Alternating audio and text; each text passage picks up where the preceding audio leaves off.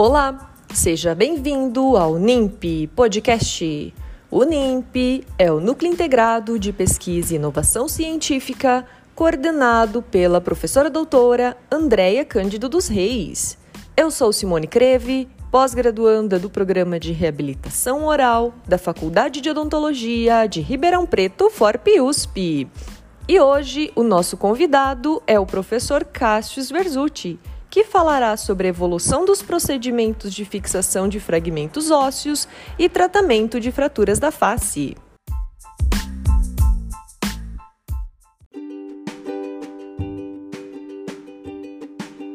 Olá, meu nome é Cássio Edivardes Verzuti. Eu sou professor associado da Faculdade de Odontologia de Ribeirão Preto, da Universidade de São Paulo.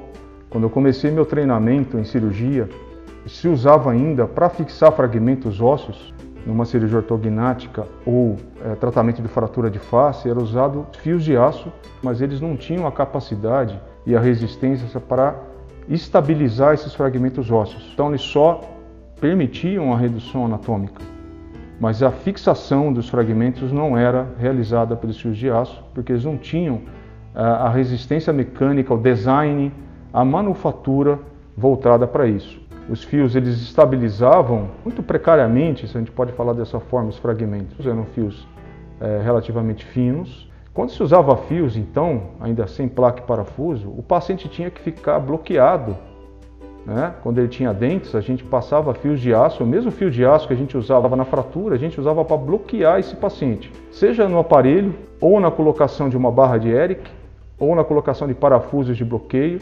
Esse paciente ficava com a boca fechada de 6 a 8 semanas prejudicava muito a qualidade de vida do paciente com relação à dieta, com relação à higienização bucal. Era complicado e era complicado ainda mais quando esse paciente voltava da anestesia geral, porque ele voltava já bloqueado e o risco de ter um vômito e aspirar esse vômito, o vômito ir para os pulmões, e aí sim a gente tinha um problema que poderia colocar em risco a vida do paciente. Então era um estresse muito grande para toda a equipe cirúrgica é, e não só para o anestesista.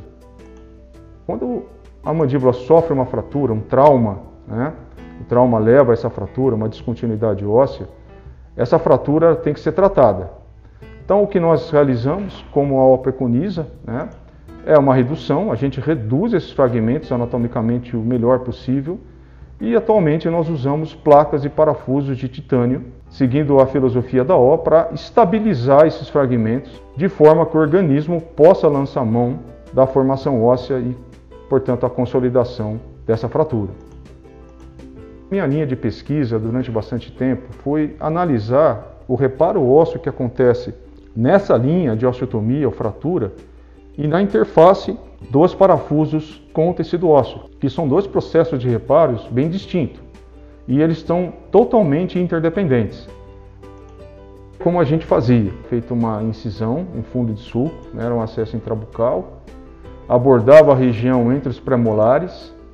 Com uma serra bem fina, nós criávamos uma separação total entre os fragmentos, aqui a gente preservava o feixe vasculo nervoso relacionados ao canal mandibular, aproximávamos com a, com a pinça redutora e colocávamos os parafusos.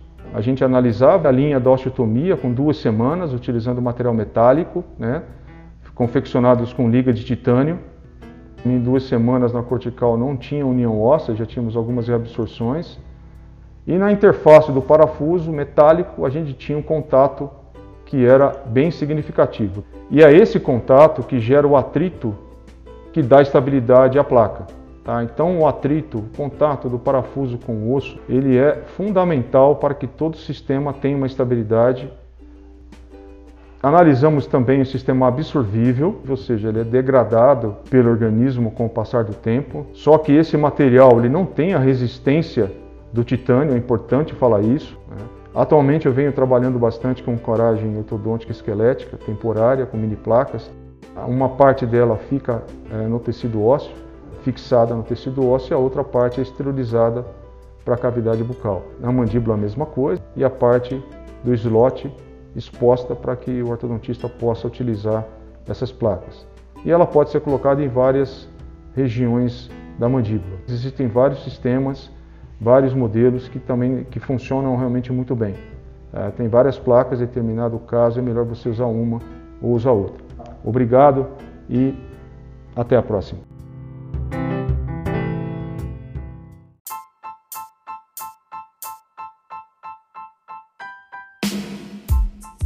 Agradecemos a oportunidade de ouvir o professor Cássio Sverzuti, que falou sobre as vantagens da introdução das placas para estabilização de fraturas e sobre suas linhas de pesquisa nessa área.